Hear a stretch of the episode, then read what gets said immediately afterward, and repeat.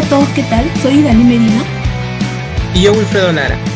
Sean bienvenidos a la primera edición de la tercera temporada de Un Podcast Civilizado. Antes de comenzar con este podcast, los invito a seguir nuestras redes sociales. Estamos en Facebook como Sí Civilízate, en Instagram, YouTube, LinkedIn y Spotify como Grupo Civilízate. Encontrarán variedad de contenido entretenido de investigación de vanguardia, principalmente de ingeniería civil en el Perú. Se queda toda la info que tenemos preparada para ti y déjanos tu like y compártenos en tu red social favorita. Asimismo, los invitamos a seguir nuestra página web.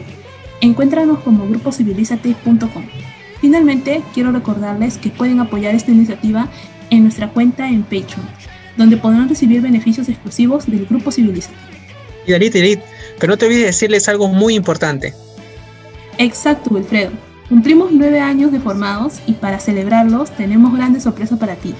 Quédate hasta el final de este podcast y podrás llevarte una de nuestras revistas en su versión física a la puerta de tu casa con todos los protocolos de seguridad a mitad de precio.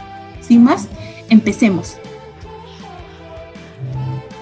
En esta oportunidad tenemos como invitada especial a Mercedes Galvez, egresada PUC en Ciencias Políticas y tiene una maestría en Gerencia Social por la misma universidad. Hola Mercedes, ¿qué tal? Gracias por, por haber nuestra invitación. Hola Idalí. Hola Wilfredo, muchas gracias. Mercedes, bueno, ¿te gustaría presentarte para que nuestro público te conozca? sí, claro. Experiencia. Bueno, el micro es todo tuyo. Gracias. Hola a todos y a todas. Mi nombre es Mercedes Galvez. Eh, bueno, egresé, estudié ciencia política en la universidad y también egresé la maestría de gerencia social en la misma universidad. Eh, tengo alrededor de siete años de experiencia. He trabajado en el Estado, pero también en el sector privado. En el Estado he visto temas como políticas públicas, programas sociales, proyectos de desarrollo, en general temas de planeamiento, programas presupuestales y en el sector privado he hecho consultorías para este, ayudar a que el Estado mejore ciertos procesos. ¿no? Me he especializado en todo lo que es planeamiento y planeamiento estratégico, he tenido la oportunidad de, salir al extranjero, hacer pasantías, la más reciente ha sido en Chile hace poquito donde hice un curso sobre eh, programas y proyectos de desarrollo y presupuesto por resultados en la ONU. Eh, tengo una experiencia así genial en temas de planeamiento y me gustaría compartir con ustedes un poco eh, todo lo que he venido aprendiendo. Qué genial, Mercedes, de verdad. Aplausos para ti porque nos has deslumbrado con tu descripción y la verdad qué genial que seas una egresada de nuestra carrera, ¿no? próximamente ya lo seremos. para contarte, eh, también ya se ha egresado y bueno, en unos años más yo. bueno, nosotros, bueno, yo continúo en las aulas, eh, ustedes ya egresaron, pero siempre hay algo que aprender, ¿no? Siempre hay un espacito en donde sentarse, bueno, antes del COVID, donde aprender más, ¿no? En caso de maestrías, doctorados, etc. Y bueno, en mi opinión, considero que las autoridades de la universidad en la que estudiamos y en general en todas las universidades del mundo, bueno, en todas las instituciones, ¿no? Debe, ellos tienen, en mi opinión, tienen un compromiso con nosotros, ¿no? Porque están formando profesionales, pero también están formando ciudadanos. Igual todos nosotros hemos pasado por las aulas y quisiéramos preguntarte eh, si fue pertinente y oportuna esta formación y reflexión sobre la ética profesional que recibiste durante tus estudios universitarios. Eh, creo que eh, he pasado bastante tiempo en la universidad, tanto desde pregrado y posgrado también, y la ética ha sido una de las ramas, en lo particular en, la Facultad de Ciencias Sociales y en la maestría que he llevado, ha estado muy presente. ¿no? creo también además que la universidad tiene una formación particular eh, a, otras universidades y en que de alguna manera nos diferenciamos y eso es algo que, que, a veces solo lo descubrimos cuando ya egresamos y estamos en contacto con otras personas. Y es que la universidad desde que nosotros ingresamos siempre nos hace sentir de que no estamos en una burbuja, ¿no?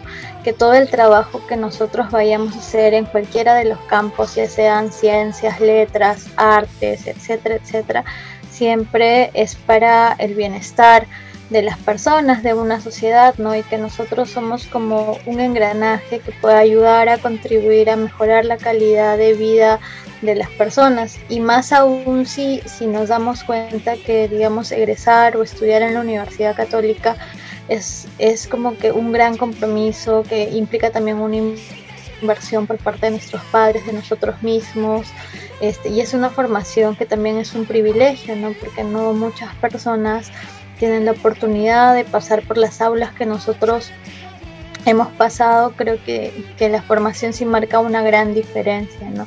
Eh, con los cursos que yo llevé tanto en generales letras como en la propia facultad de ética siempre estuvo presente, no, no de repente como un curso ya denominado ética, pero eh, cuando llevábamos cursos de filosofía, cuando llevamos cursos de historia o de realidad social peruana, uno se da cuenta que muchas de las decisiones que a veces eh, tomaron nuestros gobernantes o incluso que nosotros podemos tomar, si no están pensadas en el bien común o en generar bienestar de otras personas, pues pueden ser decisiones erróneas, ¿no? Entonces, creo que la universidad durante todos estos procesos siempre nos recalca eso, ¿no? Que finalmente cuando tú egresas de la universidad probablemente en los primeros años no estés dirigiendo una empresa o estés en un gran puesto, así súper, súper, no sé, seas el gerente de algo, pero finalmente vas conociendo que hay diversas realidades y que en algún momento tendrás un cargo en el que podrás tomar decisiones y las decisiones que tomes siempre tienen que estar orientadas hacia el bien común, ¿no? Y creo que eso es algo que la universidad siempre ha marcado y no necesariamente está vinculado a un tema de ser católico, ¿no? Sino a un tema de, en realidad, de que todas las cosas que nosotros hacemos siempre se hacen en conjunto, ¿no? Nunca se hacen de manera individual. Es un muy buen punto el, que tocas, tal vez como tú dices, bueno, particularmente nosotros en, ciencias sí tenemos curso, un curso de ética, ¿no? Eh, pero por ejemplo, viendo el tema de en ciencias, como, como tú dices, no, no hay que esperar a, solo llevar el curso de ética y recién para decir, ah, ahí, ahí recién aprendí. Creo que en el transcurso de nuestra vida universitaria, eh, como tú dices, ¿no? conociendo más sobre la realidad este, en, los distintos cursos, en las mismas relaciones con las demás personas y en los primeros años también eh, formando esos principios. Justo uh, hubo una situación en la que los alumnos en las evaluaciones le pedían muchísimas eh, condiciones, muchísimas cámaras para, para rendir sus exámenes, sus prácticas, ¿no? Entonces nos poníamos a pensar justo conversando con, con Idalit, cómo, eh, hasta, hasta dónde puede, se podría hablar de, que es privacidad, ¿no? O hasta dónde debería ser ético, hasta dónde se le permitiría eh, poder decir, no, una cámara o, porque a veces mandaban dos, tres cámaras, ¿no? Incluso para mí era exagerado. Entonces, ¿cómo se podría delimitar estas cosas, sobre todo situaciones que han surgido particularmente con todo este contexto actual? Bueno, el contexto actual de la pandemia sí ha sido todo un reto para todos nosotros, tanto como alumnos, tanto como docentes, porque hemos tenido que aprender a la fuerza a usar tecnología en muchos casos. Y un punto más importante, creo yo, que hemos tenido que aprender a confiar, ¿no? En el caso de, de, nosotros o en el caso mío como profesora, sí, siempre el encendido de las cámaras era voluntario pero también siempre te queda esa duda de saber si el alumno en realidad eh, está aprendiendo, ¿no? Eh, porque a veces, digamos, cuando tú dictas clases, pues dictas frente a un auditorio de 15, 20, 30 personas y ninguna enciende la cámara y a veces te sientes sola explicándole una pantalla y no sabes si de repente el alumno está durmiendo, o la clase le parece completamente aburrida, o la clase le parece interesante, eh, porque no hay esta esta interacción, digamos, tan directa, porque recordemos que cuando estamos en aula, también uno interpreta mucho los gestos, ¿no? Si el alumno está aburrido, está cansado, tiene alguna preocupación y a veces el tema de las conexiones de internet y todo eso puede dificultar mucho la enseñanza, pero creo que hay un principio mucho más importante que ese, ¿no? Eh, que es el tema de la confianza y el tema también de la ética de una u otra forma de cada uno de nosotros, ¿no? Finalmente, si yo copio en un examen o pongo la fórmula y la pego en la pared o empiezo a chatear con mis compañeros por WhatsApp para pasarnos la respuesta, cuán ético es para nosotros mismos, ¿no? O sea, finalmente, ¿cómo me estoy formando yo como profesional? Porque recordemos de nuevo, ¿no? Esta frase que, que nunca me voy a cansar de decirle y siempre le hablo con mis alumnos, que somos una minoría, porque literalmente somos una gran minoría o pequeña minoría que ha tenido la oportunidad, tiene la oportunidad de estudiar en una universidad como la que estamos, ¿no?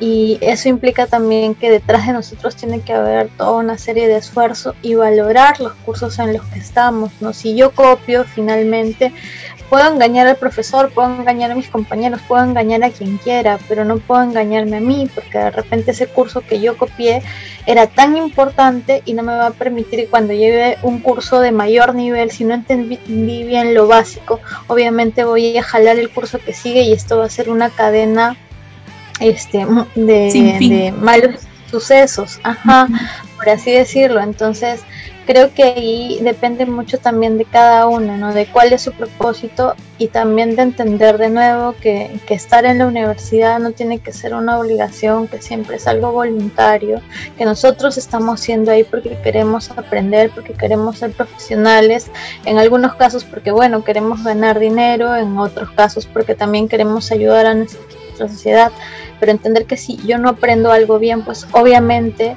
si yo este, llego con malas mañas, digamos, o apruebo con estas malas artes, por así decirlo, la, el único perjudicado soy yo, ¿no?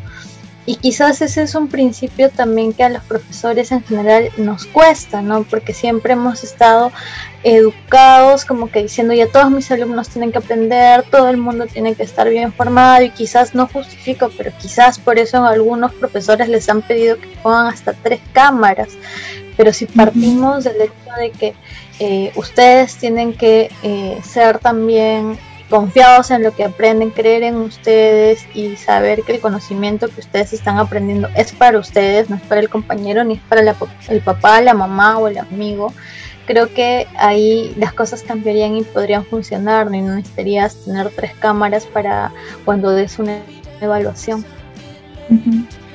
Muy acertado la opinión de ustedes. Eh, yo lo que puedo decir es que hay bastantes enfoques, ¿no? que se puede ver esto desde varios puntos de vista.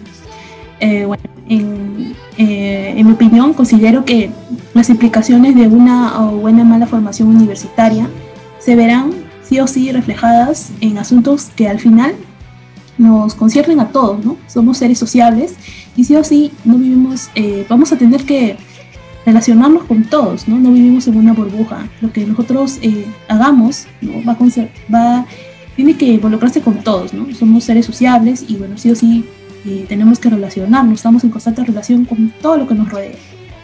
Bueno, eh, gracias chicos y bueno, vamos a pasar, ¿qué les parece a lo que, al, tema actual? ¿no? Ustedes, bueno, actualmente se encuentran trabajando.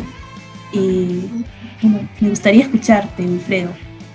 Sí, de todas maneras, ahora que ya hemos hablado un poco de, esta primera etapa, ¿no? De formación académica, que es la universidad, ¿no? este, ahora vamos a pasar de manera profesional a lo que sigue, al trabajo, que también podemos eh, estar inmersos en muchas situaciones que nos, que nos ha tocado o nos puede tocar. Por ejemplo, te, quisiera preguntar sobre estas situaciones en particular, por ejemplo, eh, en una ocasión donde tú, por ejemplo, hayas cometido un error, algo, ¿no? Tú sepas, pero te das cuenta que, los demás no, no tienen idea de ello, ¿cómo manejarlo?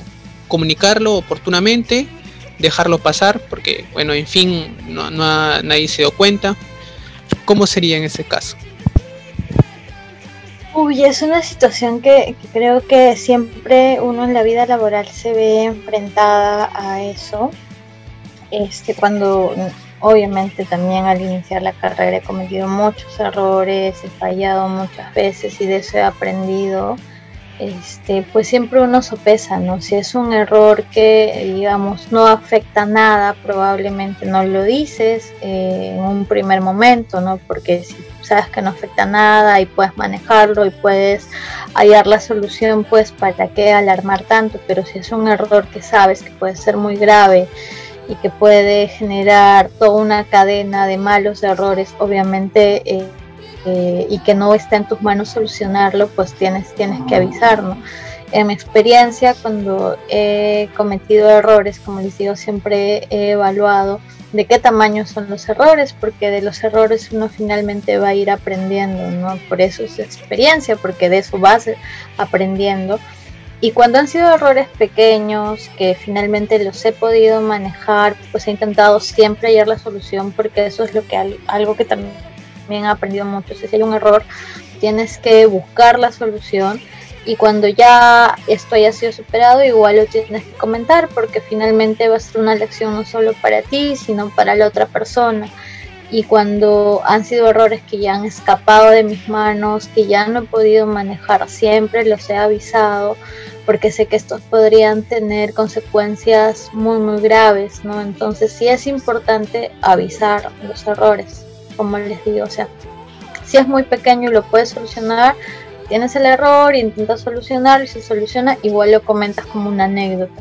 Pero si tienes un error muy grave y sabes que es inmanejable que puedas solucionarlo, sí es importante que, lo dialogues con tu jefe, ¿no? Y le digas, hoy ha pasado esto, este, y tengo estas tres alternativas de solución, no sé qué opinas, te parece bien, y claro, entre dos pueden pensar una mejor solución, ¿no? Con tu superior. Siempre es importante avisar, creo yo. Sí, muy de acuerdo. Sí, sí, sí. Siempre hay que tener eh, un plan, ¿no? Hay que manejar un plan como personas responsables de qué pasaría si tal cosa sucede. ¿no? no todo va a ir color de rosa. Somos seres humanos, no somos perfectos, nos podemos equivocar. Pero creo que está en levantarnos, en aprender nuestros errores, como lo dice la historia también, eh, de aprender de esos errores para no repetir lo mismo. Sí, por ejemplo, es este, me, encantó mucho lo que ustedes dos han mencionado, que es el de pues, ir más allá, ¿no? ¿no? sabes cuando es un error, como tú decías, que en grado es algo que sí este, puede afectar, pues aceptar, ¿no? este, avisarlo oportunamente y también proponer eh, soluciones. O sea, no solo ir con, con el problema, sino decir, miren, ha pasado esto, y aquí están alguna, de alguna manera cómo se puede solucionar. Creo que eso también habla muy bien de la persona, porque no solo es aceptar, sino es también ir más allá, a ver qué, qué se propone, ir un paso adelante, ¿no? ¿Qué es lo que sigue? Y por ejemplo, justo hablando del tema también, hablándolo con el jefe o con el inmediato superior, ahora, ¿qué pasaría si nos ponemos en otro contexto? Si por ejemplo, alguien que nosotros, eh, ¿no? Alguien que está eh, en un puesto mayor a nosotros, que comete alguna falta, cómo actuamos en eso, no, no, decir, tal vez no quiere involucrar, eh, decimos esa, esa falta, nos callamos, dejamos pasar, cómo actuamos en esa situación. Mm, mira, este, personalmente creo que siempre es importante decir la verdad, ¿no? Eh, creo que ahí de nuevo entra un tema ético, ¿no? Eh, y personalmente creo que eh, si igual mi superior ha cometido una falta y digamos, no yo me he dado cuenta, primero de repente es, o sea, averiguar bien qué pasó, ¿no? ¿Por qué cometió la falta? De repente fue que no tenía la información completa, este, cómo, cómo poder hacer que, su solución, que se solucione el error o qué sé yo y si, si hay algo de confianza y que debería haber siempre cuando uno trabaja con otras personas, porque siempre trabajamos en equipo, comentarle, oye, me he dado cuenta que esto ha pasado, pero también de nuevo, eh, de repente ha sido porque no hay toda esta información, quizás este, se podría solucionar por esta, de esta forma, siempre intentar buscar una solución, y si, por ejemplo, eh, eso ya no se pudiese, es un tema que va más allá de, digamos, de un error tan sencillo que ha sido completamente voluntario, este, pues creo que sí sería importante conversarlo con alguien, ¿no? Este, alguien que te pueda, no sé, pues eh, de repente hay un superior más que él, comentarle si es que esto estaría bien, primero informarse, ¿no? O sea, cuáles podrían ser las consecuencias o por qué se cometió esa falta porque creo que es importante no solo ir, o sea, con saber que existe un error, sino saber qué hay detrás de ese error, ¿no? Por qué se tomaron X y Z decisiones. Y si hay una decisión que obviamente eh, consideras que puede ser muy dañina, que puede generar muchos, muchos problemas, es mejor comentarla a un superior y decirle, oye, me he dado cuenta de esto, de repente este, las posibles soluciones son estas, de repente es todo de manera involuntaria, quizás debería, se debería evidenciar, ¿no? ¿Y esto por qué lo digo? Porque muchas veces en general pensamos que las cosas que hace X personas son completamente aisladas a mí, ¿no? Que pueden ser mi superior o, o el compañero que tengo. Y en verdad a veces esas pequeñas omisiones son grandes ruidos que nos van a ir calando en la vida, ¿no? porque no dije esto cuando debía hacerlo? porque no evité que eso cometiera este error? ¿no? Que si bien no es mi culpa, pero sí pude haber hecho algo, ¿no? Entonces creo que en ese pude haber hecho algo es importante siempre, eh, primero, conocer bien qué pasó, no ir con chismes, sino en verdad eh, ser asertivos y conocer qué pasó, desmenuzar el problema y saber cuáles podrían ser las posibles soluciones. En una primera instancia se puede conversar con el jefe superior y de repente te has equivocado y esto ha sido por falta de información, poder intentar ayudarlo. Y si es que eso no fuese así, si es que fuese traspasara todo lo que yo pueda hacer, sí convencerlo con alguien que tome una decisión mucho más alta porque hay errores que no, o sea que hay faltas muy muy graves que no se deberían dejar pasar porque así es como que no cortar estos círculos perversos donde puede haber una micro mini corrupción, ¿no? Y corrupción me refiero desde saltarte eh, la cola cuando vas a, comprar un básico en el comedor hasta, no sé, pues a embolsillarte alguna suma de dinero, ¿no? Entonces sí es importante poder este, siempre ser muy conscientes de eso. Sí, eh, tienes mucha razón. Situaciones creo que las que hemos expuesto aquí un poco eh, considero que también son un poco complicadas porque sí que hay bastante, eh, se podría decir, eh, depende mucho de la decisión, ¿no? pero creo que lo que has estado comentando es lo, es lo más acertado. Yo particularmente te cuento que lo he estado ahorita, bueno, estoy trabajando en, en el aeropuerto, en tema de ingeniería civil, y yo veo un tema documentario, ¿ya? Entonces, la gestión allá en el, en el aeropuerto decir, es muy difícil por ahora todo este tema de la situación actual, a veces el tema de, de o sea, consultarle algo, que te respondan, te responden muchos días después. Y lo que pasaba era de que, pues, mi jefe superior, mi, el, que estaba a cargo, este, no, había pedido algunos documentos a, la, unos formatos para llenar eh, unos, unos documentos de obra, pero no se le había no, no le habían respondido oportunamente, entonces como que él de esos documentos había una versión anterior y entonces él comenzó a hacer los documentos, emitir los documentos, pues yo los recibía y, los emitía con una versión anterior. Entonces de ahí vino este, eh, como que una, auditoría y nos dijeron por qué están usando versiones anteriores. Entonces en esa reunión yo como que todos nos quedamos helados porque, o sea, ¿qué decir? no Era como que la, culpa era de, la, de, la, persona que había hecho, de mi jefe en sí, pero dijimos, bueno, ya, este, hay que solucionarlo, ¿no? Tuvimos que rehacer muchos, muchos documentos. Eh, él, pidió disculpas porque, bueno, al final también este, no se hizo el seguimiento, pero e, es un punto muy importante porque éticamente, eh, tal vez creo que todos actuamos eh, de manera de decir, bueno, ok, sí se cometió un error y él lo aceptó, creo que también habla muy bien de él, y todos nosotros pusimos nuestro granito de arena para que el retrabajo, porque es hacer un retrabajo, este, se haga nuevamente, se haga en, el tiempo y tampoco no afecte con, el, con, las otras labores, ¿no? porque era también disponer de un tiempo que, que ya, se que ya se había hecho. Entonces, es bueno porque eso también eh, habla bien de cada uno, ¿no? porque también es fácil poder decir, ah, mira, yo no, es mi culpa, este, me lavo las manos y pues que lo haga otra persona, ¿no? pero al final también... Eh, creo que hay que ser más parte de la solución que del problema. Entonces creo que eso es lo que también en un poco de lo que estabas hablando.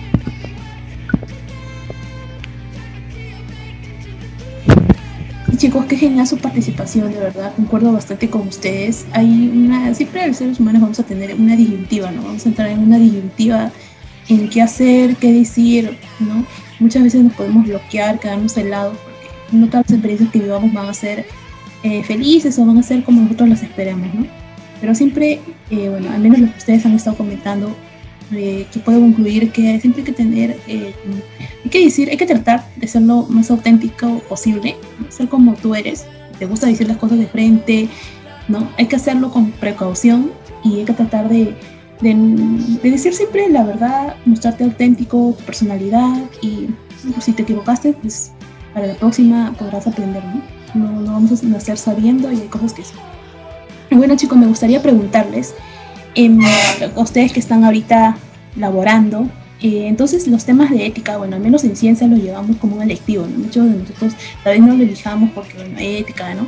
Son dos créditos. Entonces, eh, y ustedes, bueno, y en letras eh, no hay un, como lo mencionó Mercedes, no hay un curso especialmente llamado ética, pero sin embargo ética te persigue por, para el resto de tu vida. Entonces me gustaría que, bueno, hasta ahorita, hasta, hasta el momento que se encuentran ahora, no profesionalmente, ¿no? porque continuarán más adelante desarrollándose profesionalmente, pero hasta ahora eh, estos temas de ética los han servido, los han podido diferenciar. Eh, por ejemplo, ha habido alguna situación, como ya le mencionaron, ustedes dijeron, ah, mira, esto es ético, esto es ético, decirlo de, esta manera será ético. Eh, ¿Ha habido alguna relación o ha habido en su vida profesional les ha servido estos temas? Bueno, lo que han aprendido, cómo lo han ustedes utilizado, ese término. Eh, bueno, eh, solo comentarte que, en letras sí hay un curso de ética, solo que claro, aparte del curso de ética tenemos muchos cursos como filosofía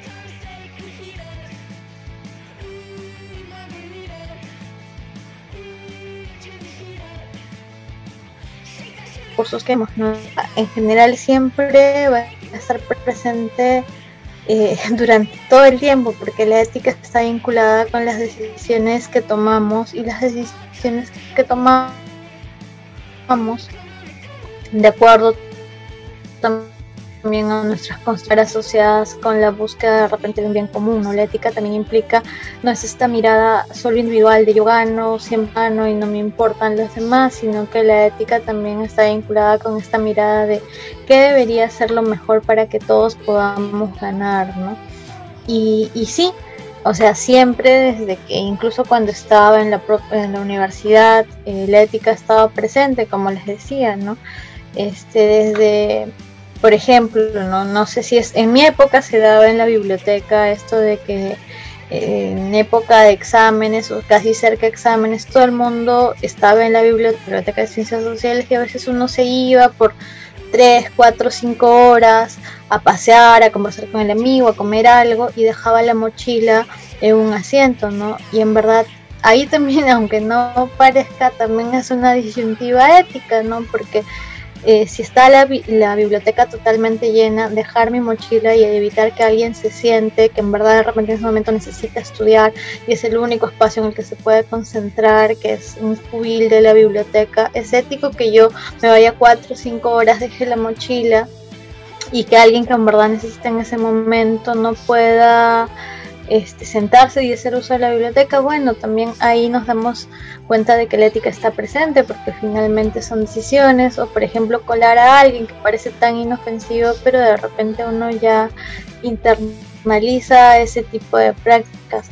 También recuerdo mucho cuando esto estaba ya trabajando, hacía, me acuerdo, mis, mis primeras prácticas que fueron en la Universidad Cayetano me acuerdo que, en esa época pues eh, también habían de una u otra manera varias decisiones éticas que tomar, ¿no? Porque mi jefe había puesto toda su confianza en mí, si bien es cierto yo era practicante en esa época, pero era la única persona que en eh, estudiantiles, porque claro, también estaba vinculada al poder y a un tema que yo estudio, ¿no? Que es gestión y, él tenía toda la confianza en mí para, para que yo pueda innovar, crear cosas, crear reglamentos.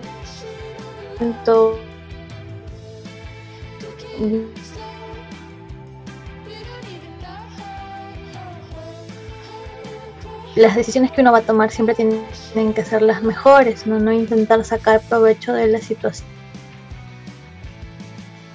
Bien implica que alguien te está otorgando su poder, ¿no? su confianza, entonces cómo hacer bien las cosas.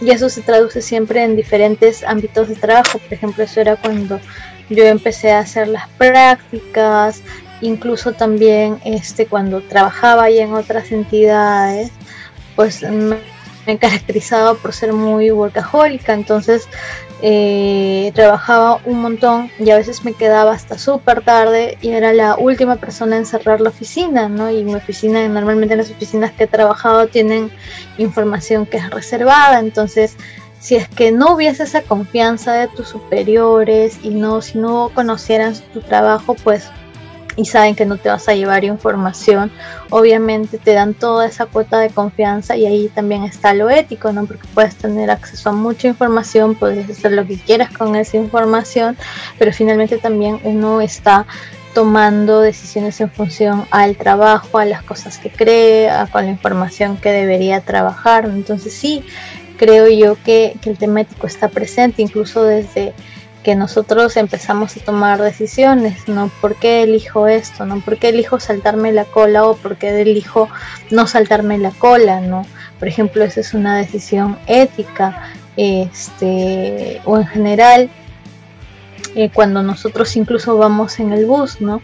Porque intento respetar eh, los asientos, ceder el asiento y, no hacerme al vivo o al dormido cuando veo que una persona de repente está con un niño en brazos y no le quiero dar el asiento. Entonces también la ética está presente. Creo que la ética va a estar presente a lo largo de todas nuestras vidas, en cada espacio en el que estemos, ya, ya estemos en espacios de toma de decisiones, como en espacios, no sé, cotidianos, ¿no? Este, y es importante siempre tener presente que si yo oculto cosas, que si yo mm, pienso sobre mí, probablemente mi ética sea individual y no sea una ética que está pensada en ayudar a los demás, ¿no? Y creo yo que, los cursos y lo que hemos visto es que eh, eh, durante todo este tiempo que nos hemos formado, que hemos estudiado, es que si nosotros queremos llegar a cambiar algo o hacer las cosas bien, nunca podemos pensar de manera individual, ¿no? Porque si yo no estoy bien, probablemente este, o el otro no está bien, yo tampoco voy a estar bien. Y esto se ha desnudado mucho más en pandemia, ¿no? Eh, por más que, por ejemplo, eh, las personas, no sé, a, inicios de la pandemia, cuando todo el mundo este, compraba alimentos o compraba papel, etcétera, etcétera, y dejaba las estanterías vacías, si yo, por ejemplo, me llenaba de todas estas cosas, le dejaba, este, dejaba vacío todo para otras personas y esas personas no estaban bien y estas personas tenían que salir muchas más veces a la calle, probablemente se infectaban y un día de días alguien eh, sin querer queriendo podría infectarme. Entonces, o sea, la ética siempre te, te, insta, creo yo, a pensar en el colectivo. O sea, no solo piensas en ti, sino también piensas en función del otro. Claro, siempre pensar en, o sea, no hay, evitar ser individualista y pensar en el otro, porque como lo mencioné hace un momento, somos seres que nos constantemente estamos relacionándonos, así sea en cuarentena o en la situación que nos encontremos. No vivimos en una burbuja y como mencionas, es muy acertado, te puedes comprar toda la farmacia si quieres, pero y cuidarte a ti, evitar que te contagies, pero si, por ejemplo, te compras, como mencionaste, ¿no? Todos los papeles higiénicos que hubo en una situación ¿no? el año pasado y bueno, ahora también se observó con, lo, que, con la cuarentena que tuvimos hace unas semanas. Eh, pero te estás cuidando a ti, pero no te estás dando cuenta que otra persona que también podría haberse cuidado y que también te, te, te estaba cuidando a ti, ¿no? Al cuidarse esa persona, te estaba cuidando a ti, te estaba cuidando a tu hermano, a tu, a tu familiar, a tu vecino, a, la persona, a otras personas. Y quieras o no quieras, pues lo estás dejando sin un instrumento que te podría servir para también evitar que te contagies. Porque no, no, vamos a este, como que estar aislados, ¿no? Netamente no estamos 100% aislados, simplemente estamos bastante relacionándonos, ¿no? Y pensarlo desde, desde, ese, desde esa perspectiva, desde ese enfoque de ética. ¿Es ético hacerlo? ¿O realmente estoy haciendo lo correcto? ¿Me estoy cuidando de verdad? ¿No? ¿Ser individualista me está dando frutos? Cosas así. Bueno chicos, eh, eh, lo que estaban mencionando es bastante muy interesante y bueno, eh, yo podría decir que las oportunidades que nos brinda eh, lo que, el, universo, por así decirlo, las oportunidades que tengamos, las oportunidades que nos ganemos, que nos obsequien, hay que verlo siempre, hay que tenerlo siempre de la mano de la ética, ¿no? Creo que es un término bastante importante.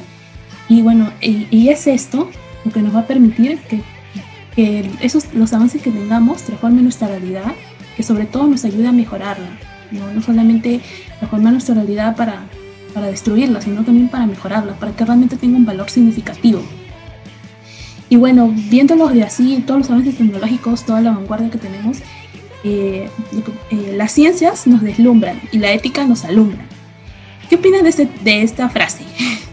¿Cuál debería ser la actitud de un profesional responsable, un profesional que se instruye en la universidad o en una institución técnica, no simplemente eh, eh, toma cursos virtuales? ¿no? Este profesional, ¿cómo, ¿cómo debería ser su actitud? ¿Cuál debería ser la actitud responsable de un profesional? Teniendo en cuenta que las ciencias nos deslumbran, ¿sí? siempre nos van a deslumbrar, ¿no? los avances que tengamos y la ética nos alumbra. ¿Qué opinan de esto? Yo creo que es, que es una frase acertada, ¿no? Porque como bien lo dijiste, hoy en día este, la, evolución de las ciencias es alucinante, ¿no? De hecho, hace poquito veía un documental de, de Bill Gates y era súper interesante porque este señor, pues, el creador de Microsoft, tiene mucho en temas tecnológicos, ha logrado avanzar un montón, pero siempre se decía que el dinero y que el dinero o en general toda la tecnología que él pueda crear es insuficiente, ¿no? ¿Por qué? Y no, no lo mira en términos económicos, de hecho, el origen también de esta, de una de las fundaciones que tiene, que es la Fundación Bill Gates, ahí con la esposa que tiene, mejor dicho, tiene una hija menor y se da, y se da cuenta que su hija menor puede, es como cualquier mortal y puede, este, no sé, pues enfermarse de diarreas y qué sé yo, y empieza a averiguar, ¿no? ¿Qué pasa si a mi hija le da diarrea? Y así empezó. Este, ¿Qué pasa si a mi hija le da diarrea? Bueno, si a tu hija eh, que vive en Estados Unidos, bueno, pues mi hija por medio de una familia que tiene dinero, le da diarrea, probablemente voy a llevarla al médico y si la llevo al médico se va a sanar.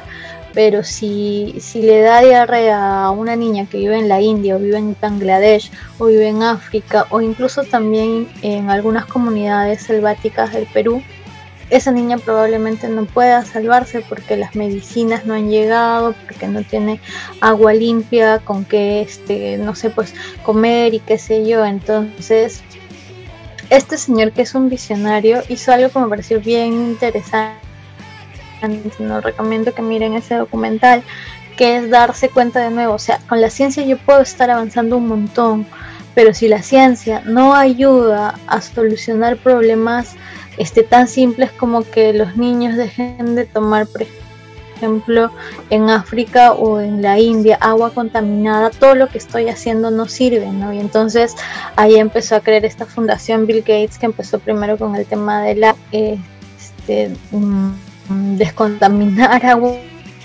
no sea tan costoso, que, no sea tan tan caro. Entonces, creo que, esa frase se relaciona mucho, ¿no?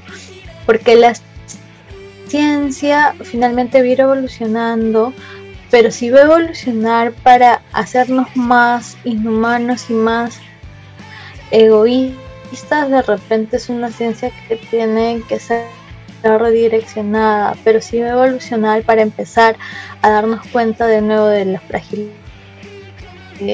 voy a ser feliz completamente si mi entorno no está bien, ¿no? Entonces esto te va a motivar a que por las cosas que hagas siempre sean pensando en el otro, ¿no? Y esto te va a generar mayor creatividad, te va a generar mayores fuentes de información, mayores cosas que implican también innovación y digamos creo que, eso Bill Gates lo ha llegado a explicar muy bien, ¿no? Eh, eh, con estas ideas de desarrollo, de progreso, de sí, este, generemos cosas innovadoras, pero también ayudemos al otro, ¿no? Porque la ciencia no debería solo ser para un grupo minúsculo este, para gente uy, que tiene mucho dinero, sino debería ser para todos. Y yo creo que, que eso implica también una mirada ética, ¿no? Porque de nuevo nos estamos enfrentando a esta ética individualista, que es yo, este, eh, yo me cuido solo y no me importa el resto, o siempre es ya, a pesar de que yo pueda tener todo el dinero del mundo, también debe importarme la otra parte que no tiene dinero porque así puedo ayudarlos y también me ayudo a mí mismo, ¿no? Para no, no, no sé, para ser una mejor persona, para ser una mejor sociedad, ¿no? Entonces creo que sí, es una frase muy acertada este, y que está acorde con, nuestro, con nuestra vida, ¿no? Y con las cosas que se nos vienen. De hecho, también sé que, por ejemplo, de acá a unos años va a haber todo un boom y van a empezar un boom tecnológico que va a hacer que los costos de muchas cosas se, se abaraten, ¿no? Por ejemplo, la mano de obra ya no va a ser tan necesaria, sino que va a empezar el tema de la robotización, creo que es la palabra, de mayor tecnología, este, se van a reemplazar personas por grandes máquinas que armen pequeñas cosas y esto va a implicar que mucha gente pierde el trabajo, ¿no? Y ahí de nuevo ahí te das cuenta del tema ético, o sea, sí, tenemos que seguir creciendo, tenemos que seguir evolucionando, pero tenemos que pensar también de que hay una hay un gran grupo humano que espera que, o sea, crezcamos en comunidad, no, no de forma individual. Para crecer en ambas partes, ¿no? Como que no se dejen sin trabajo y cosas así. Y muy acertado lo que mencionas, Mercedes, pero sin embargo, eh, todo toda nuestra cultura, no solamente la peruana, internacionalmente, parece que conspira en contra de este enfoque, ¿no? Lo que estaba mencionando, lo que mencionamos anteriormente, ¿no? Y bueno, creo que se puede reducir en una palabra o una de tantas palabras que se podría decir, es el tema de la corrupción, ¿no? ¿Qué hacer con la corrupción? Eh, bueno, recientemente hubieron algunas noticias. Me gustaría que lo comentes, Wilfredo. Que has estado. Sí, de todas maneras. claro, desde la corrupción es, es, algo creo que todos conocemos como término. Eh, sabemos mucho de las noticias, todo esto, pero sí que es, es un poco interesante, es un poco difícil poder eh, decir ya y ahora cómo, cómo lo combatimos o cómo, cómo poder dar solución a esto. ¿no? Creo que esto se plasma perfectamente con lo que ha pasado en, en los últimos días, ¿no? en las últimas semanas, con este tema que ha saltado de Vacuna Gate, como los medios lo han, lo han catalogado, que es esta irregular repartición ¿no? de, de vacunas. Y quisiéramos saber tu, tu opinión, qué, qué opinas tú, qué has escuchado de tu entorno, de las personas tus allegados, es... tu sentir. Y de hecho, eh, creo que todo. Sí, ¿me escuchaste? Sí, yo creo que, eh, que igual todos nos hemos enterado de este escándalo de la vacuna gate en general.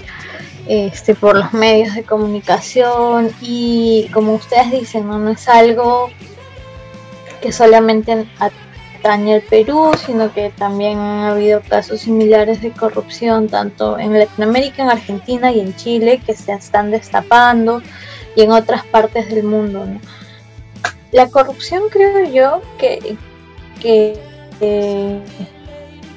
como ciudadanos no debe los políticos, a los grandes funcionarios que toman decisiones, la corrupción en general está inserta en muchas de las acciones cotidianas que nosotros este, tenemos o hacemos, ¿no? Desde esta cultura de Pepe el Vivo, ¿no? De mejor si le doy este, una propinita a alguien para ya no hacer la cola, este, voy a salir beneficiada. Entonces, aunque no parezca, esa también es un acto de corrupción, ¿no? O por ejemplo, voy a Metro, y eso es lo que he visto muchas veces a Metro, o a algún supermercado, y no sé, abro una gaseosa, abro un yogur o lo que fuese, y lo tomo y luego dejo la botellita por allá y no pago, ya eso también puede estar este, visto como un acto de corrupción, ¿no? En general, ¿no? Porque es hacer algo que no es correcto. O por ejemplo el tema este de las vacunas, donde gente que tiene ingresos económicos o que más que ingresos económicos tiene o tuvo poder en un determinado momento, ajá, un estatus, logró ser vacunada de forma irregular cuando tenemos muchos, muchos médicos, policías, este personal de limpieza de las calles que se está exponiendo todos los días este, y luchando contra este virus. Entonces, de nuevo es esta mirada, como les digo, individualista, ¿no?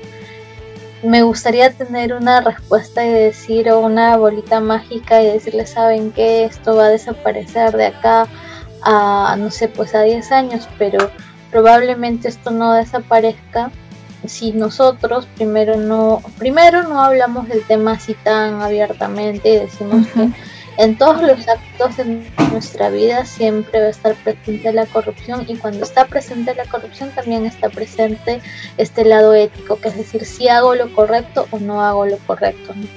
Entendiendo que siempre lo correcto es no aprovecharme de una situación y siempre lo correcto es pensar en el bien común, ¿no? Entonces, eh, si es que uno no es muy consciente de esos temas, pues va a normalizar este, muchas acciones, ¿no? Por ejemplo, esta frase que es terrible, eh, llamada roba pero hace obra, ¿no? Este, y eso no está bien, no está bien que validemos ese tipo de, frases o acciones, ¿no? Porque nadie debería robar para hacer su trabajo, ¿no? Entonces, creo que implica también, y es algo que siempre voy a volver a incidir, que implica cómo queremos crecer como sociedad, nos entender que no estamos aislados, no estamos en una burbuja y que siempre las acciones que yo haga van a tener un trasfondo frente a otras personas, ¿no? Y esto implica en verdad una gran responsabilidad porque es intentar hacer las cosas bien, siempre, no, no, ser, no hacer favoritismos, por así decirlo. Entonces, desde estas pequeñas acciones pues se van traduciendo en cosas mucho más complejas, mucho más gruesas, como el tema este de las vacunas o como la gente que aceptó este dinero en el caso de Odebrecht, etcétera, etcétera. ¿no? Sí, creo que hay otra frase también que podríamos añadirle, que es eh, eh, la frase que muchas personas he escuchado que lo dicen, o cuando quieren comparar, ahora que estamos en elecciones próximamente, eh, dicen cuando quieren comparar a un candidato a otro, simplemente a una figura pública con otra, ¿no? Dicen, pero al menos hizo algo, ¿no? O al menos hizo algo a comparación de, que, que de él, de, otra persona que no hizo nada, ¿no? Eso, esa, esa frase que la, que utilizan mucho de, de estar constantemente comparando, ¿no? O sea, si hace un puente él, pero el otro no hizo, o si esta persona, este hizo tal cosa y la otra persona le, es, es de menor valor, catalogar de esa manera, ¿no? Cuando es una responsabilidad y el poder que asigna una, una, nación, en este caso eh, como, la peruana, a un, a, un, a un líder, en este caso, ¿no? un presidente es un líder ¿no? que no tiene la responsabilidad, no, tiene la responsabilidad de, de, enseñarnos ética, de decirnos que está bien, o como robotitos. Eh, decirnos qué hacer y qué no hacer o enseñarnos desde el momento que debimos aprender lo correcto, ¿no? No tiene ese poder, simplemente tiene el, el, deber, ¿no? La responsabilidad de dirigirnos, ¿no? Y tomar decisiones que al final nos van a concernar a todos. Eh, pero en sí, ¿no? El cambio, como has mencionado, y es bastante acertado, tiene que partir de nosotros mismos, ¿no? Tenemos que partir, tenemos que cambiar nosotros mismos, así como ah, hay acciones que son bastante que podrían ser este, acciones así como que angelicales, ¿no? Como colarse o simplemente dejar dos, una horita, dos horitas en mochila en, la biblioteca, ¿no? Que alguna vez nos, nos, sentimos tentados a hacerlo, porque es parte de, de, lo que hemos estado viendo, de cómo miramos la sociedad, ¿no? Que, llegamos al, punto de normalizar estos pequeños actos, sin embargo, más adelante se convierten en temas grandes, grandes, grandes, ¿no? que ahora pues tiene un tema, tiene uno de esos términos corrupción simplemente, ¿no? se define como tal, y debemos, este, no sé, eh, debemos tratar de disminuir esa parte, ¿no? Eh, mirarnos a nosotros mismos, cómo estamos como personas, cómo estamos también como sociedad, ¿no? Y también obviamente exigir ¿no? a, nuestras, a nuestras autoridades que respeten su función, que se respeten ellos mismos, que respeten su función, eh, la responsabilidad que otorgamos como, como ciudadanos ¿no? al momento de emitir nuestro voto y también a nosotros como ciudadanos, el respeto que le tenemos a la persona que está a nuestro lado, eh, a nuestra nación, al mundo entero. ¿no? Las decisiones que tomamos lo va a afectar al fin y al cabo a todo el mundo. Y bueno, algo más, algo más que te gustaría añadir, este, Mercedes, me gustaría escucharte. Bueno, y sí creo que es una, un comentario acertado el que, el que mencionas, ¿no? que no solo es la responsabilidad de nuestros gobernantes, que también hay una gran cuota de responsabilidad sobre nosotros, ¿no? Y es por eso, aprovechando que ya, ya estamos en etapa electoral, sí es responsabilidad de nosotros elegir a personas idóneas, ¿no? Y con esto quiero ser muy enfática y no necesariamente, y es algo que, que, que sí me gustaría, que si en algo puedo contribuir, es que no porque las personas tengan estudios universitarios, 20 títulos en las mejores universidades significa que son buenas personas. ¿no? Hay mucha gente que tiene muchos títulos y que no necesariamente son buenas personas y no actúan de forma ética. Entonces, siempre es importante un poco eh, que ahora en este periodo electoral la mayoría de nosotros sea muy responsable en elegir bien a sus candidatos, ¿no? Elegir por las cosas que ha hecho, cuál es su trayectoria política, este, informarnos, porque finalmente ellos van a ser quienes nos gobiernen en los próximos cinco años, ¿no? Entonces, elegir bien congresistas es súper importante, elegir bien al candidato que, por el que vamos a votar es importante y para eso implica estar informados, ¿no? Y el estar informados implica en verdad un poco, un poco investigar, hay tantos medios que nos dan este, bastantes noticias, contrastar información, leer y volviendo ya al tema de la corrupción, de la ética y de todo lo que hemos hablado, sí me gustaría finalizar quizás esto señalando que, que los grandes cambios en verdad nacen en pequeños espacios, ¿no? Eh, una persona haciendo las cosas bien, o sea, intentando siempre ser justo, y creo que alguno va a recordar esto de la clase de ética que llevó en la universidad hablando del justo medio, de lo que decía Aristóteles, es alguien en verdad prudente, es alguien que va a sopesar eh, todas las cosas que hace, no va a sopesar lo bueno, va a sopesar lo malo y va a tomar en función de ello decisiones, ¿no? Y siempre las decisiones van a estar en función de, este bien común, ¿no? Y creo que eso es lo que más eh, necesitamos hoy como país, ¿no? Eh, tener decisiones siempre pensando en el bien común, ¿no? Hay cosas que obviamente uno siempre va a perder, ¿no? Pero también hay cosas que puede, que puede ganar, ¿no? Hay muchas cosas que uno puede ganar esté pensando en el otro, ¿no? si no miren a Bill Gates, ¿no? Que teniendo toda la plata del mundo, no solo está pensando en él, sino está pensando en las personas que no tienen acceso a toda la información, salud, agua, etcétera, o educación que él ha podido tener. Sí, muy exacto, Entonces, los grandes cambios no se ven mañana, en dos días. Se toma bastante tiempo ver, ver los frutos, ¿no? Y bueno, antes de combinar, eh, bueno, ya saben, eh, hemos estado repitiendo bastantes veces la frase del día de hoy, así que a, nuestros oyentes eh, espero que hayan estado bastante atentos porque, bueno, si, nos dicen el minuto y la frase, pueden acceder, como les mencioné en un principio, al descuento de un 50% en la compra de su próxima revista. ¿no? La, la, van a tener totalmente a la mitad de precio y la pueden la vamos a llevar hasta la puerta de su casa con todos los protocolos de seguridad. Y bueno, eh, Wilfredo, ¿algo más que te gustaría mencionar? Eh, bueno, es sido interesante esta pequeña charla, esta pequeña entrevista que hemos tenido acá. Mercedes, te agradecemos muchísimo por, por tu tiempo, por, por estar aquí, creo que contándonos tu experiencia y también eh, tus pensamientos sobre todo este tema y qué bueno que hayas tocado el tema de, las elecciones, que ya es algo ya de coyuntura que se está acercando y estamos a pocas, pocas semanas de, las elecciones. Eh, creo haciendo un resumen, un panorama general de, todo este, esta conversación, eh, me remitía al título, ¿no? Justo también como conclusión, es, es difícil caminar derecho en el Perú. Yo creo que en general es, es difícil el, hacer las cosas bien, las cosas correctas. Yo creo que como dicen, todo esfuerzo, si, si, si, es un esfuerzo es porque vale la pena, ¿no? Algo que nos que cueste, pero siempre para bien. Y, concuerdo muchísimo con, con, lo que has mencionado Mercedes, con lo que también ha mencionado Idalit.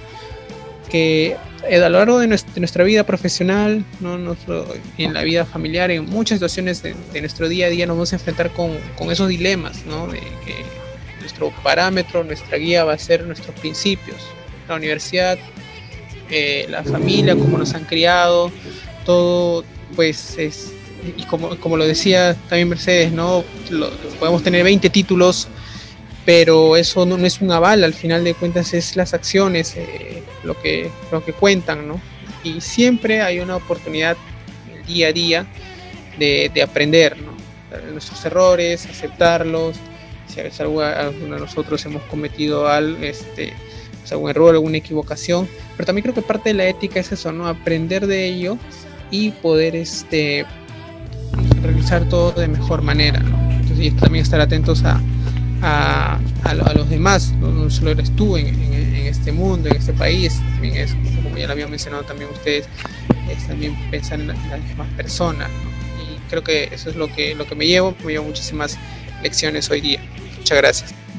Muchas gracias por la invitación, ha sido un gusto conversar con ustedes y creo que las preguntas han sido pertinentes, estamos... Eh, inmersos en un momento en donde nuestras decisiones sí tienen un impacto por más chiquitas que sean.